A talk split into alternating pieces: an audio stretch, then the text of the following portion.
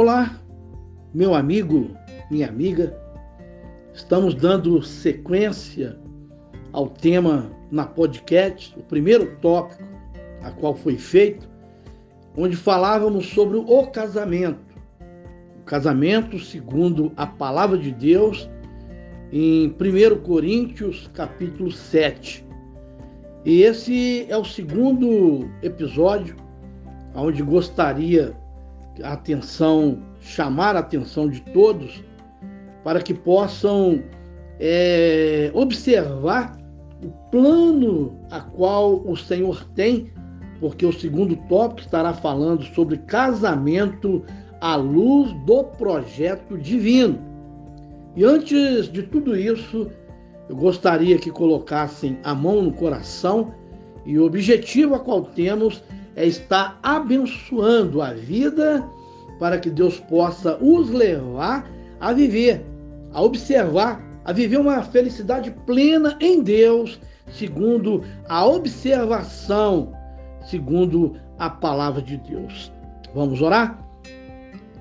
Deus soberano e eterno, nós estamos nos colocando diante da tua presença e falaremos sobre um assunto muito sério, um assunto pertinente a esta época, a esta situação qual vivemos, para que possamos entender o que significa esses ensinamentos práticos para vivermos, para desfrutarmos tanto na área física, na área material, na área sentimental, na área espiritual, como na área financeira.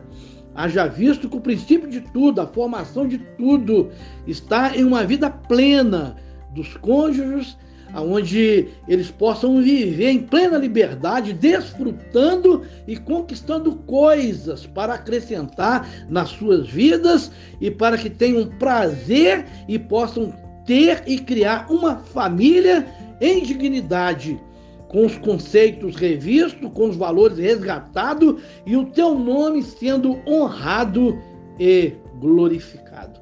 É isso que eu peço ao Senhor, meu Pai, que o Senhor abençoe esses casais que terão a oportunidade de ouvir essa podcast através deste áudio, aonde a tua mão amiga, essa palavra amiga, os alcance em pleno regozijo, em plena alegria, aonde o teu poder possa invadir os seus corações. É o que eu te peço em nome Senhor Jesus. Meu amigo, minha amiga, estaremos falando sobre casamento à luz do projeto divino.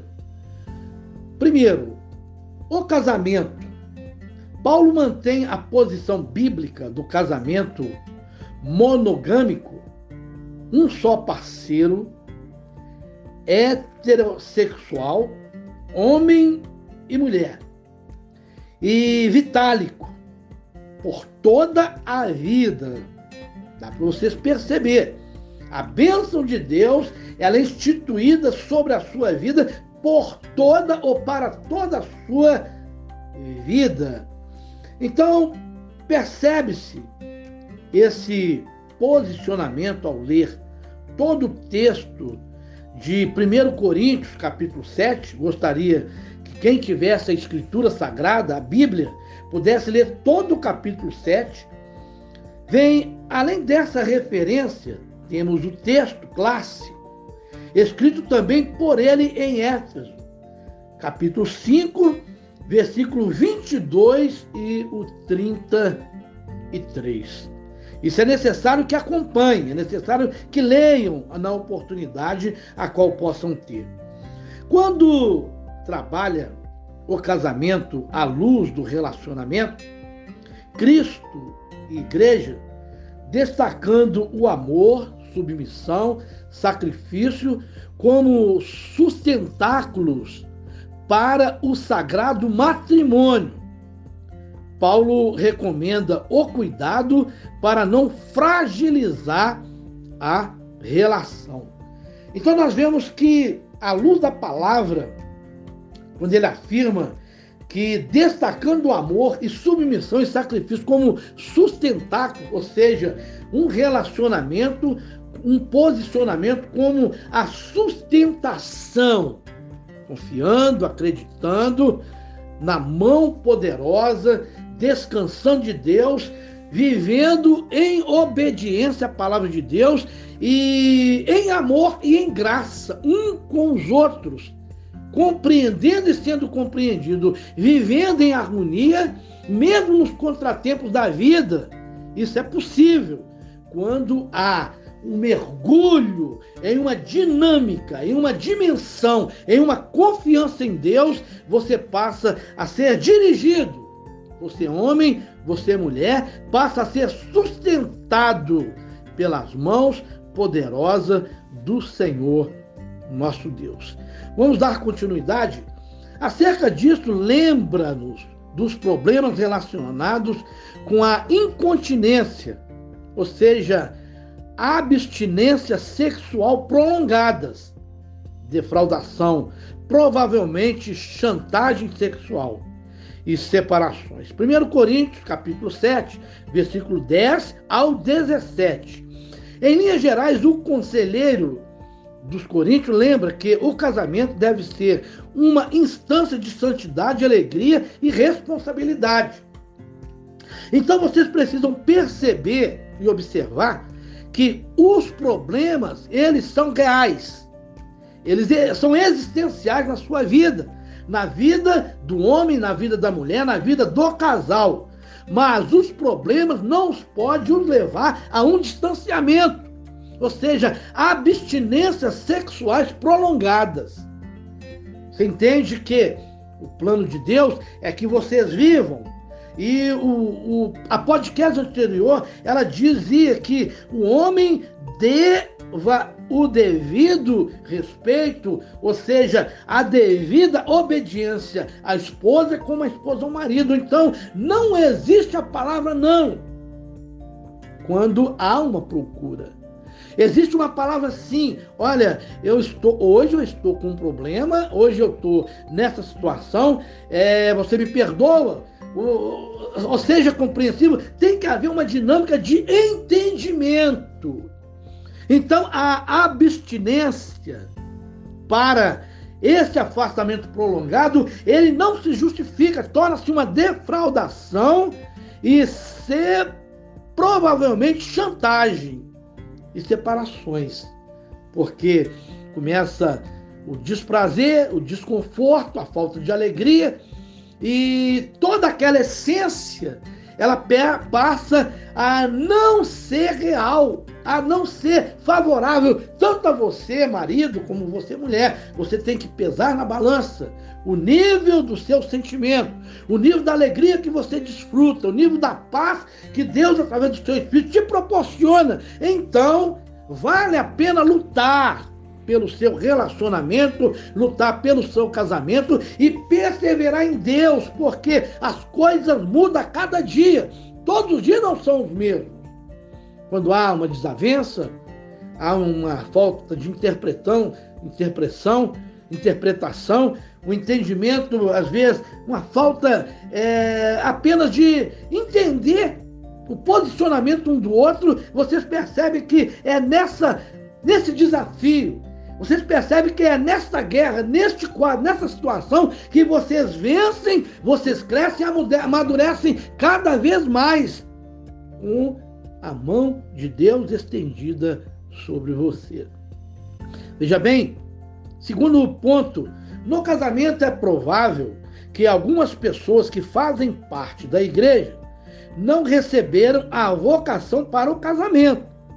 São pessoas que conseguem se organizar bem de modo individual e produzem mais em ambientes menos complexos, o Senhor Jesus afirmou sobre o celibato. Mateus 19, 12. E esclareceu circunstâncias ligadas a pessoas que se abstiveram do casamento, não quiseram casar-se Existem alguns casos nas Escrituras Sagradas de homens que ficaram solteiros para o cumprimento de missões específicas. Entre eles, destacamos os casos de Jeremias, Daniel. Temos em histórias mais recentes os casos de escritores Emílio Conde e John Stott. que atrelaram a vida celibatária. Não desejou, não quis, não, não envolveu em sentimento dessa natureza e preferiu se posicionar para fazer com excelência aquilo que estava proposto ou aquilo que Deus colocou em seu coração. O apóstolo, em várias partes do texto, 1 Coríntios 7, capítulo, é, capítulo 7, versículo 8, o 25, 26, o 32, etc. É, eu posso aconselhá-los a ler para ter um entendimento melhor. Recomendou como melhor alternativa, pois parece que tinha uma visão imediatista do retorno do Cristo. E 1 Coríntios, capítulo 7, versículo 26, 29, e queria poupar os solteiros das lutas da vida de casado. 1 Coríntios 7, 28 e 32, 34. Além disso, entendeu que quem está solteiro tem mais tempo e disponibilidade de cuidar das coisas do Senhor. 1 Coríntios capítulo 7, 32 e 33. Então vocês entendem, meu amigo, meu amigo, minha amiga, o que Deus é, através do ensinamento do apóstolo Paulo, está trazendo como um aconselhamento. Não quer dizer que você não deva fazer, não deseje casar, porque o casamento bem centrado, o casamento bem alinhado, o casamento é, vivendo, vencendo os desafios, lutando, perseverando, mesmo nos contratempos que a vida oferece, porque muitas das vezes falta tudo. O ponto mais difícil de uma vida, de um relacionamento, é quando falta o dinheiro permanentemente. Porque administrar o que não se tem torna-se difícil, porque o dinheiro resolve parte do problema. Eu quero te dizer, meu amigo, minha amiga, Deus está no controle de todas as coisas. Mas quem busca tudo para trazer para o controle nas mãos de Deus não é pessoas alguma. É você, meu amigo, minha amiga, meu irmão, minha irmã. A palavra de Deus fala que a mulher sábia edifica o lar. E também afirma que a tola derruba. Portanto, convém que aquilo que está proposto em seu coração, você seja zeloso. E tudo isso está fundamentado no que tange a fé, nas experiências vividas, um com o outro, um para o outro, porque a Bíblia afirma que tornar-se-ão após o casamento uma só carne, uma só pessoa, envolvidos em tudo e voltado para Deus, para os seus estatutos, para as suas regras e para os princípios que define tudo, que tange o limite a essência e a dimensão da sua confiança e da sua fé. Meu amigo, minha amiga, teremos o terceiro ponto, aonde Deus estará propiciando para você resultados, para você praticar. Palavra essa de vida, palavra essa amiga, que provavelmente muitos não têm ouvido, em lugar algum nessa dimensão, nessa dinâmica, em minutos preciosos com Deus. Você possa compartilhar para pessoas que precisam ouvir, serem abençoadas, onde Deus possa permanecer e continuar falando profundamente aos corações. Amado Deus soberano, nos rendemos a teus pés em uma oração objetiva, porque antes de começar já orávamos ao Senhor e colocamos a vida deste homem e desta mulher diante da tua presença, este homem que quer fazer os consertos necessários, se render diante da tua presença e entender com clareza o que a palavra está fazendo e trazendo para eles. Os abençoe, Deus, dá-lhe graça por todos os lados da sua vida e leva-os a uma dimensão espiritual de tamanha grandeza, em crescimento, em honra, em uma dinâmica é, de explosão de fé e poder do Senhor, trazendo a vivacidade do teu espírito e entrando em graça nos seus casamentos e os abençoando em o nome do Senhor Jesus Cristo. Deus abençoe, graça e paz.